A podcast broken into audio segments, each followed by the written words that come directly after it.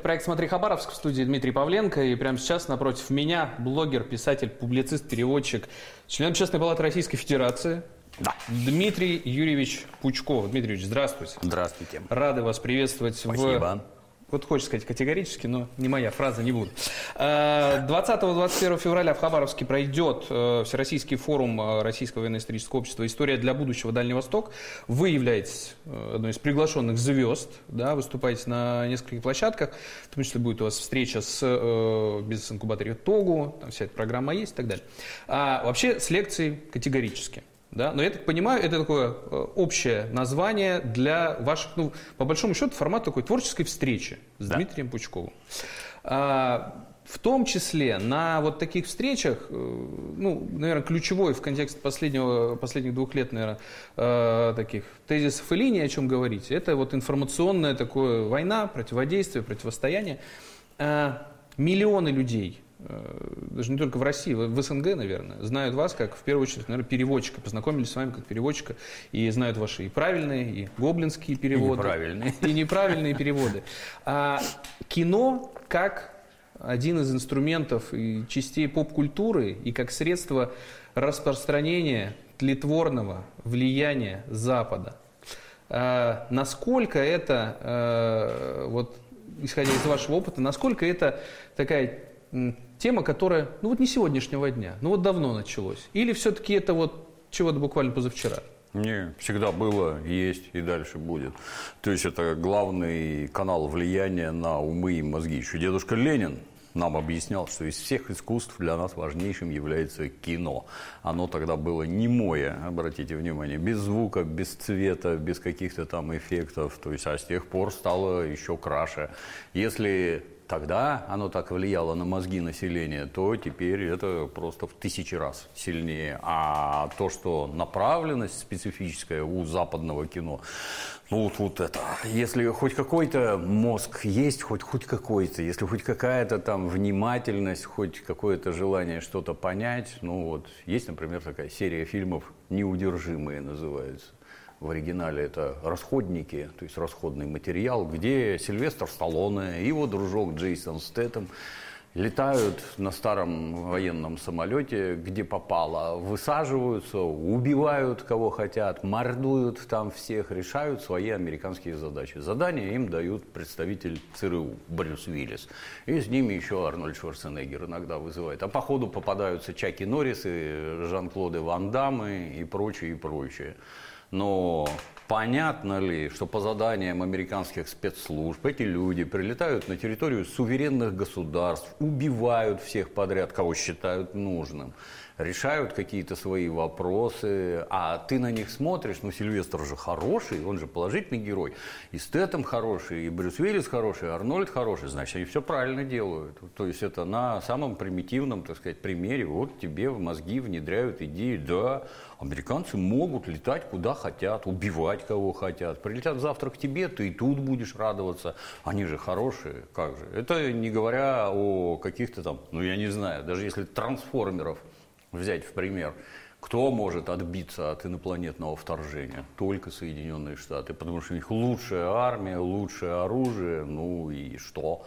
Посмотрите дальше каких-нибудь Мстителей, там, Бэтменов, еще чего-то. В результате получается, переходя к самому главному, заходишь в магазин, если раньше, там, в начале 2000-х, никаких комиксов у нас никогда не было. Это все для дебилов, то есть для американцев. А теперь там не то что шкафчик, у нас уже отдельные залы просто в книжных магазинах, где стоят комиксы. И кто воспитывает наших детей? Бэтмен, человек с резиновыми ушами, Человек-паук, в трусах поверх колготок и еще там арава какая-то. А про нас что-нибудь есть? Нет, ничего нет. То есть наших детей изначально воспитывают совершенно не наши люди. Прививают какие-то, мягко говоря, странные ценности. Такого быть не должно. Ни в кино, ни в комиксах, нигде вообще. Ну вот, кстати, а если брать э, те же комиксы и вот эту всю супергероику голливудскую, то э, там же с одной стороны, сюда, э, часть Мстителей, если они там куда-то в Восточную Европу прилетают, какое-то государство защищают, улетают, воспринимается все это как, как добрая воля. Э, хорошо, это, э, Бэтмена с точки зрения юриспруденции, если э, раскладывать, ну просто э, самосуд человек устраивает, да? Да, да. А, но при этом, ведь часто, тот же Бэтмен, например, а, он почему это делает? Потому что власти настолько коррумпированы, настолько... А вот этот тезис, он, э, как считаете, он вот там на Западе, э, как бы населением, как воспринимается? То есть да, у нас коррумпированная власть. Вот это считывается? У них, да, у нас нет. Это тоже э, весьма яркий момент, что перво-наперво какой-нибудь этот Человек-паук, он с чем начинает бороться? С уличной преступностью. Не пройти, не продохнуть, кругом уголовники, всех бьют, грабят, безобразие. Вон тут Карлсон приезжал, спустился в метро. Надо же, ты посмотри, на что у них похоже. У нас в метро спускаться страшно. Страшно там даже по-другому, поскольку общество настолько стратифицировано, вот здесь для богатых, а туда мы не ходим. А вот эти вот, которые внизу, это они ездят в метро, там все разрисовано, кругом какие-то алкаши, наркоманы, гадят, еще чего-то там. Туда спускаться вообще нельзя. Но мы туда не ходим. А вот здесь у нас хорошо, демократия, свобода, туда не ходим, нет. Ну, здорово. И вот, значит, этот Человек-паук начинает бороться с уличной преступностью, а это очевидно всем американцам, что она там есть, и от нее не продохнуть. А в конце выходит на прокурора города. Вот как здорово получается. То есть это у вас представитель власти крышует все это безобразие. Торговлю наркотиками, проституцию, воровство и прочее, и прочее. Ну, там это всем очевидно, да. У нас нет, у нас смотрят на красивые подвиги. И я бы тут сразу еще отметил, что вот в нашем детстве, когда я был пионером, у нас были пионеры-герои. Кто такой пионер-герой? Это ребенок, который свою жизнь отдал для того, чтобы другим можно было хотя бы дальше жить. Жизнь. И это действительно герой. А кто такой Человек-паук? А его укусил паук. Что он сделал-то для того, чтобы таким стать? Ничего. Паук укусил. Ни гантелю не поднимал, ни гирю, ничего. Это же так вообще. легко, так привлекательно. То есть тебе ничего не надо делать. Раз, и вот в какой-то там лазер какой-то тебя ударил, там, и что-то Да, с тобой да, произошло. да. Даже добротный китайский фильм про кунг-фу какой-нибудь, где Джеки Чан, разгильдяй, попадает в плен к опытному китайскому дедушке, который из него дурь-то вышибает, все учит биться как демона, и он в конце всех побеждает. Потому что усилия приложил под руководством старшего наставника. Нет, такого не надо. Паук укусил, уже все хорошо. А, при этом, вот, с одной стороны, вот эта привлекательность э, и такая очень популярная, приятная, вот эта американская мечта, да, ты можешь все, что угодно, особенно даже где-то там делать чего-то тебе не надо, она очень в такие яркие, привлекательные обертки заворачивается и продается вообще по всему миру, в том числе и у нас в стране. А, И с этим как будто бы, вот с такой формулой очень тяжело бодаться. Вы, как человек, который э, сейчас в Совете Минкульта состоите, Сейчас нет. Сейчас нет. Но, Но до этого состоял состояли, совете, смотрели, да, да. там, кому прокатное удостоверение, Нет, фирмы. кому деньги давать, Кому, кому, а, кому деньги, хорошо. Кому деньги. Вот, давать. тем более. а, Вы смотрите, так, с одной стороны, огромная насмотренность у вас, понимание, как это все делать, какие механизмы. А есть, э, значит, люди, которые приносят вам сценарий, вы их смотрите и э, многократно про это говорили. Ну и тошно становится. А что ж такое-то? Где? Ну, ну, Ну, их тренировать надо постоянно. То есть в Советском Союзе система поиска талантов, она была отлажена. То есть поскольку, поскольку у нас, это, у нас же иде- идеологии нет в стране, есть такая незаметная антисоветчина. То, что вот в Советском Союзе было все плохо, все отвратительно, все прискорбно. Но была система поиска и воспитания талантов. Классический пример – это Василий Макарович Шукшин. Гениальный писатель, гениальный режиссер, гениальный актер, все вот в нем сочетается. А откуда он? Из деревни Сростки, из деревни, не там, у него не в пятом поколении родители в Авгике учатся, утрирую, а из деревни нашли, привезли, сам приехал с одной стороны, но нет.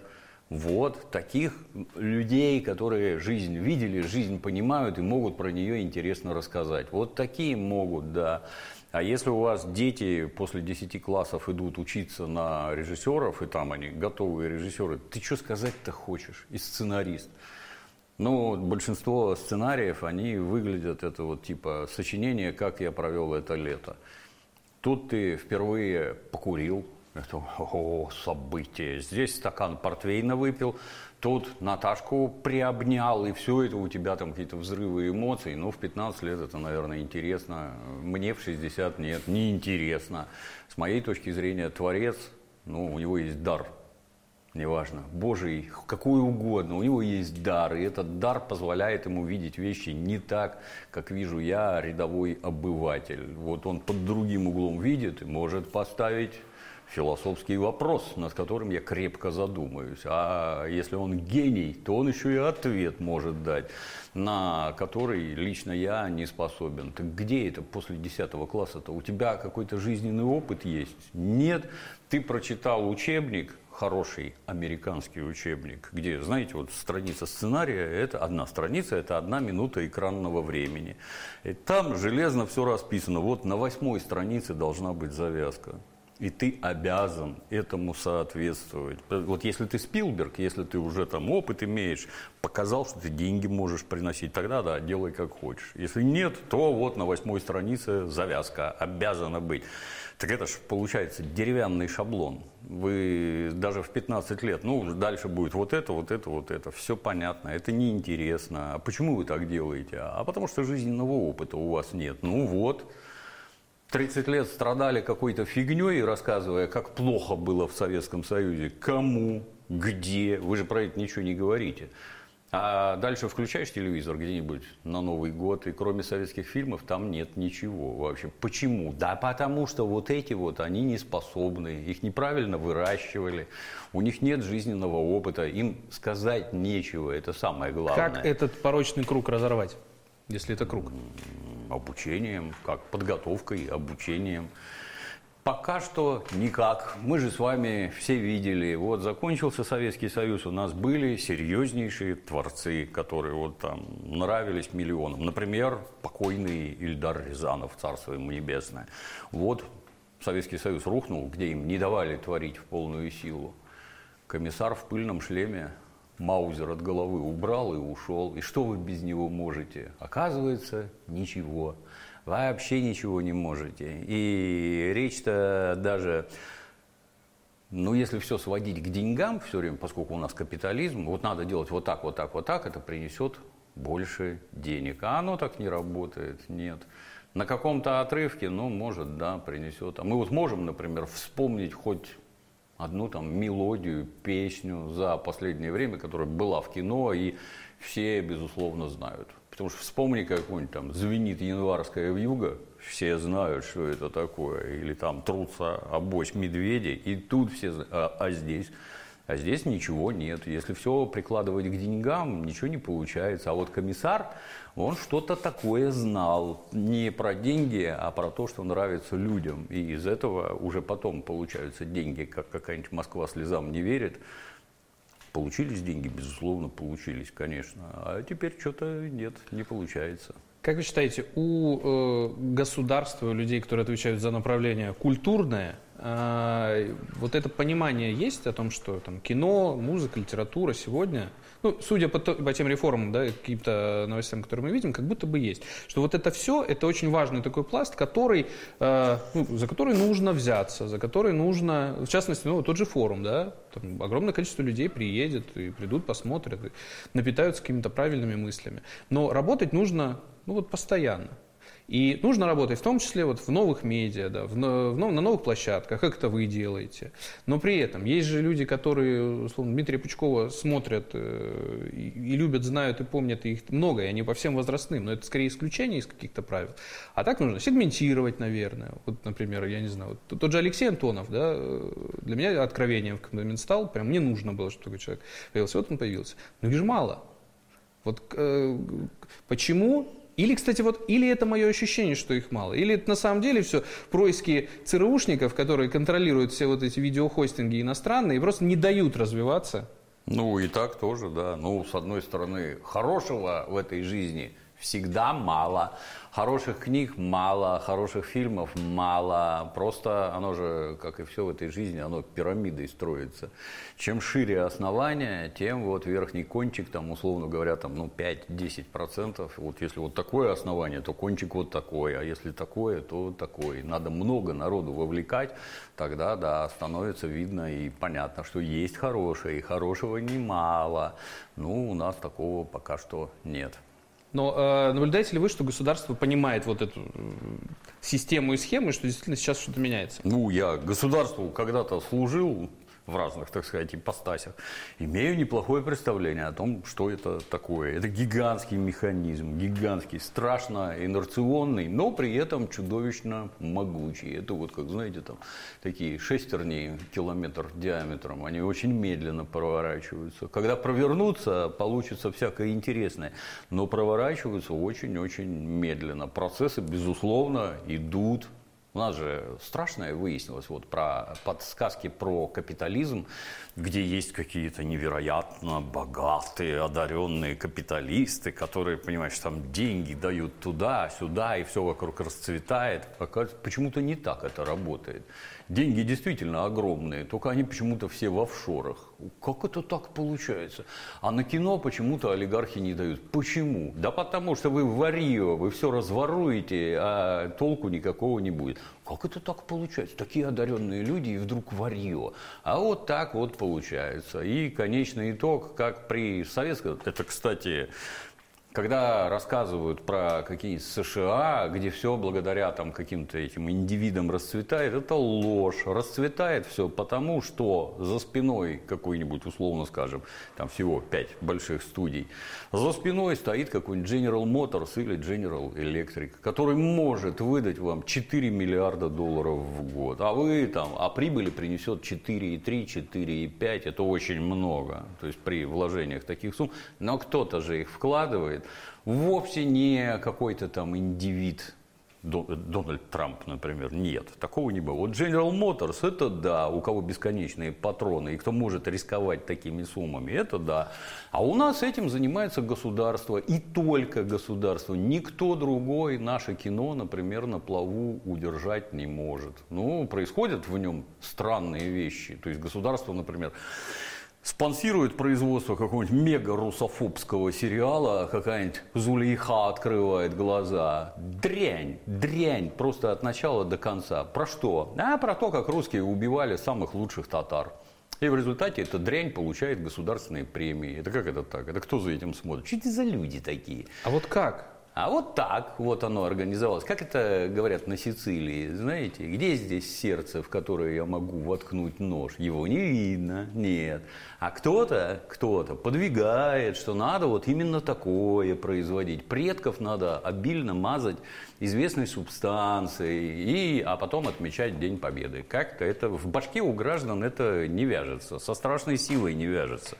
И эти фильмы, чем дальше, тем больше, они население, мягко говоря, раздражают а не мягко говоря, вообще уже бесят, собственно говоря. Нельзя ничего подобного снимать за государственные деньги. Вы льете гражданам в головы помои. Вот тут вышел очередной шедевр под названием «Воздух» гражданина Германа где комсомолка на протяжении всего фильма задается, в 1942 году задается вопросом, а, а что вообще главнее, родина или человек? Я не знаю, я вот в армии в 80-м году служил, я такими вопросами не задавался.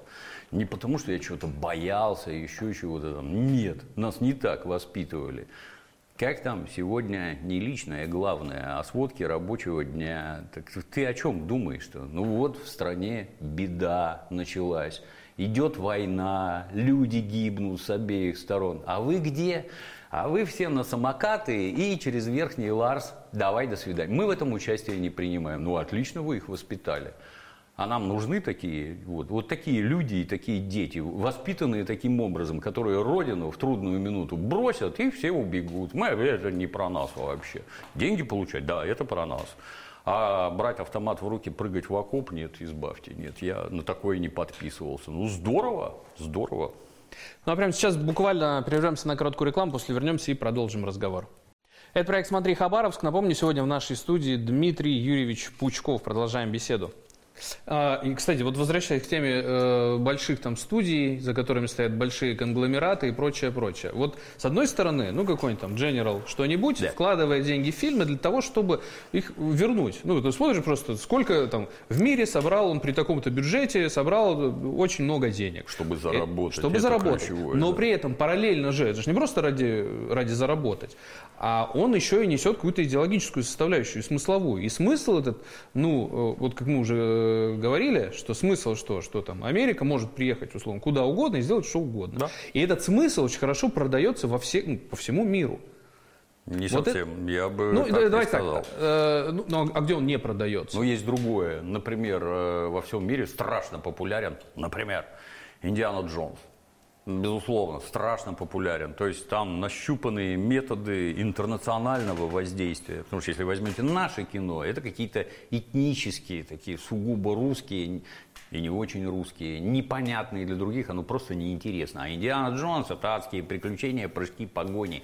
И это страшно интересно ну, всем. Ну, это классическое. И Джеймс Бонд интересен тоже всем. Но если вы, как только там вспомнят русских, вы сразу увидите, это крайне злобные, коварные дегенераты, все как один. И в шахматы хорошо играют. Вот есть какие-то дурные стереотипы, и вот это вот всегда будет. Вот как-то летел в самолете, от нечего делать, смотрел кино, художественный фильм «Шпионский мост».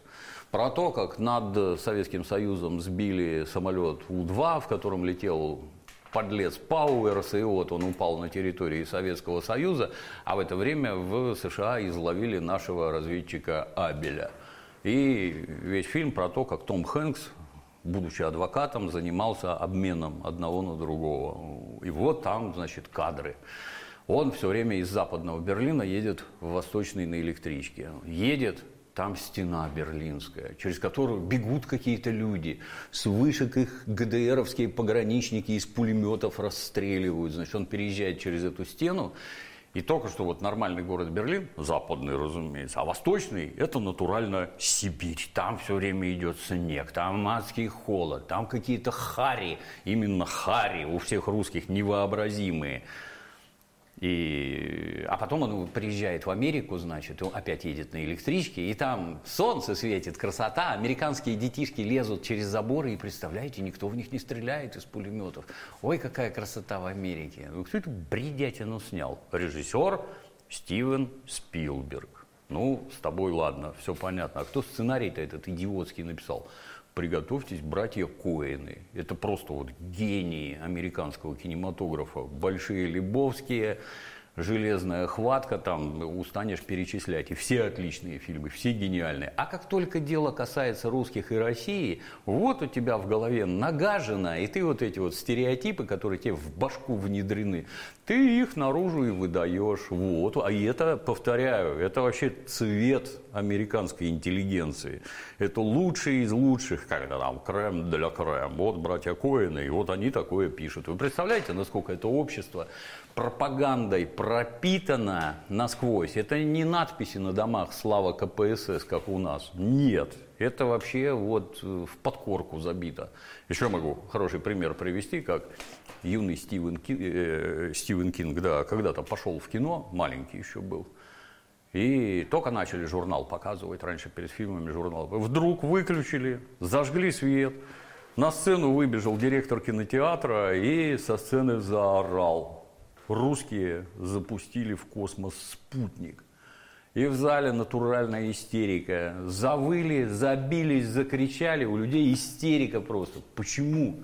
Ну, потому что вот русский спутник запустили. Представляете, это, это что у вас в головах? Вот вас всех убить хотят эти русские, что у вас истерика начинается просто от того, что они запустили спутник. Я не знаю, я маленький был, я, конечно, в семье военного вырос. У меня с детства были книжки «Это должен знать каждый». Вот ядерный взрыв, вот эпицентр, вот накроет излучение, вот накроет осадками, как я должен бежать в подвал, в каком костюме, как из подвала ломами, если дом сложился, там выбираться и всякое такое. Я что-то в ужас не приходил, я такого не помню. А там вот так. Это строго про обработку общественного сознания. И это все говорит. оттуда и тянет. По сути, это что? Мы сейчас... Э, почему Спилберг, не знаю, почему Коэн, почему это все дело? Потому что они по-другому не могут. То есть голова так работает. Да. Это все эхо холодной войны условно еще. Ну, они холодные. Мы для них враг. Вот просто враг. Открываем, Но это что здесь надо было поместить? Открываем доктрину а, обороны ну, там или еще да. что-нибудь. Там черным по белому написано, кто мы такие и что с нами надо делать. Нас просто не должно быть в связи с самыми примитивными государственными установками США. Мы враг всего живого на земле. При этом, как там нас преподносят, мы большевики, это одно. Или там проклятый царизм, жуткий тоталитаризм тогда. Или вот эта вот демократическая Россия, которая прямой наследник коммунистов, а мы сами, оказывается, природные коммунисты. Нас вообще быть не должно, потому что мы эту красную заразу носим в себе, и вот нас вообще быть не должно категорически. Как у них там присказка «better dead than red», то есть лучше ты покойником будь, чем красным. Как это вам такое уживается, вот начиная там с молодых ногтей, только ты читать научился. Если там в тех же самых комиксах, есть ли русские какие-нибудь положительные? Ну, поищите. Хуже нас только нацисты немецкие. Вот, вот хуже нацистов нет, и то потому, что Голливудом достаточно долго рулила еврейская диаспора, евреи от нацистов страшно пострадали. Ну, соответственно, это вот в фильмах очень сильно отражается. Немцы там, глав... главные гады это немцы, безусловно. Ну, а мы сразу следом. А что мы сделали американцам, хотелось бы узнать. Вот с евреями и немцами нам все понятно. А американцам что мы сделали? кроме как Аляску продали, я что-то никакого вот взаимодействия такого, которое бы ненависть вызывало, не припомню. У нас ненависти к ним нет, а у них есть. Откуда? Потому что так надо. Потому что доктрина, да, потому что действительно ведь там э, черным по белому. Ну, вот как сейчас с Китаем происходит, когда они уже всерьез уже в документах начали прописывать, там, эти учения прописано. не просто мнимый враг, а вот это уже да. мы от китайской угрозы защищаем. Доктрина национальной безопасности. Да. Открываем, читаем, там очень многое откроется. У нас как-то до этого не доходит, потому что нам рассказывают непрерывно какие-то сказки про демократию, про какую-то свободу. Вот это вот главнее всего. Я не знаю, для меня главнее всего А безопасность моей семьи. Это главнее всего. Б. Чтобы я мог накормить своих детей. В, чтобы я этим детям мог дать нормальное образование и отправить их в жизнь. Вот это для меня главнее всего. Не надо мне никаких сказок про демократию. Вы на полном серьезе считаете, что это наилучший способ управлять... Дмитрий так это вот вам не надо. А много ведь кому надо, как будто, как, оказ... как оказывается. Никому не надо, нет. Ведь так лихо мы включаем эти ролики ненужные абсолютно, неправильные. Никому не надо, категорически. Просто-напросто с помощью западной пропаганды пропаганды, которая проецируется на нас прекраснейшим образом, вот мозги форматируют по-другому совершенно. По -другому. И у вас меняются жизненные приоритеты. Вот Самый примитивный пример. Вот есть такой, такой континент Африка. Говорят, в Википедии пишут, в Африке каждый месяц умирает от голода 18,5 тысяч детей. Детей. Мне вот интересно, вот если в жизни есть у человека какие-то приоритеты, а что важнее для человека? Жизнь ребенка или обида американского гомосексуалиста? Вот что главнее? Мы это, гомосексуалистов точно так же считаем за людей, у них есть права и прочее, и прочее. Но, а что главнее? Ну вот, на мой взгляд, жизнь ребенка – а там вам просто вот мозги переформатируют. Не-не-не, ты туда даже не смотри. Подохли и хрен с ними. Мы им не дадим. Обратите внимание, сколько лет там Европа колонизировала эту самую Африку. И что? Построили железные дороги, наладили производство, школы, поликлиники, детские сады, ПТУ, институты. Нет, а почему? Да потому что не надо, потому что из вас надо высасывать ресурсы, дохните вы там на здоровье, нас это вообще никаким боком не интересует. Ну вот. А вместо этого, вот это вот реальный приоритет. А вместо этого вам рассказывают про демократию, свободу, еще чего-то там. Может, сначала их надо накормить, может, сначала им трактора какие-то надо, наладить производство тракторов в Африке. Может, они там пахать, сеять начнут, воду из недр добывать. Может, сначала сытость, еда. Может безопасность, когда там какие-нибудь тутси, хуту и наоборот миллионами убивать не будут под вашим волосатым крылом французским, геноцида чтобы не было. Может после этого там какое-то общественное устройство? Нет, нет, нет, мы будем врать, откровенно врать. Будем мозги вам циркулем форматировать и вести вас в какие-то очень-очень странные вещи. Обратите внимание, у нас понадобилось начало боевых действий для того, чтобы огромные массы людей внезапно пришли в себя. Это что вообще творится? Надо ли нам это? Не надо. И вдруг оказалось, что нет, не надо. Это чуждые нам ценности.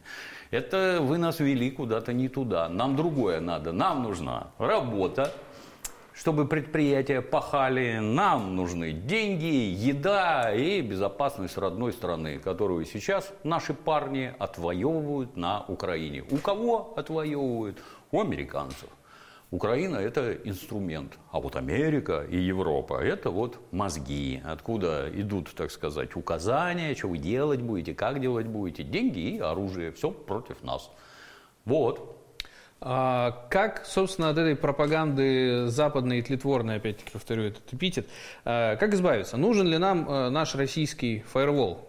И ну, э, вот как Великая Китайская стена? Да, да, да. Это, ну, то, что сделали китайцы, это, естественно, самое разумное, что вообще может быть. Если в Китае интернет есть, да. А если в Китае там YouTube, Facebook, Instagram и прочие экстремистские организации? Нет. А когда их не стало? Изначально. Изначально никого туда не пустили.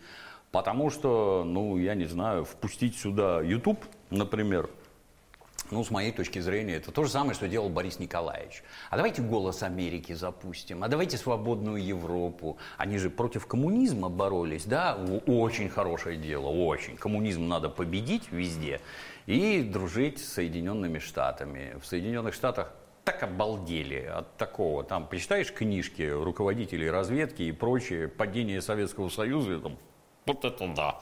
Мы там миллиарды тратим ежегодно и никакого толку. А пришел один Горбачев, а за ним есть, и все рухнуло вообще само. Они с собой покончили. Это не мы, не американцы. Это они покончили с собой. Ну, великолепно, хорошо получилось. Как с этим быть? Я забыл вопрос.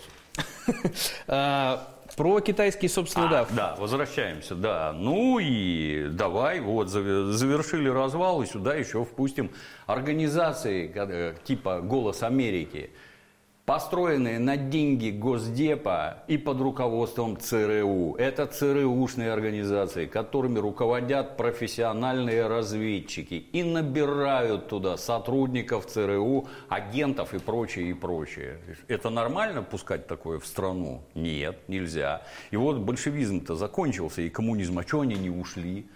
А не коммунизм был целью. Цель – это вы и ваши ресурсы. А зачем вы их сюда пускаете? Вот, ну, это в здравом уме объяснить невозможно. Ну, только если есть острое желание уничтожить Россию окончательно, тогда, да, понятно. Вот эти глисты в нашем теле обязательно должны жить. Ну, так вот, изначально у китайцев ничего нет западного. Зато есть все то же самое свое.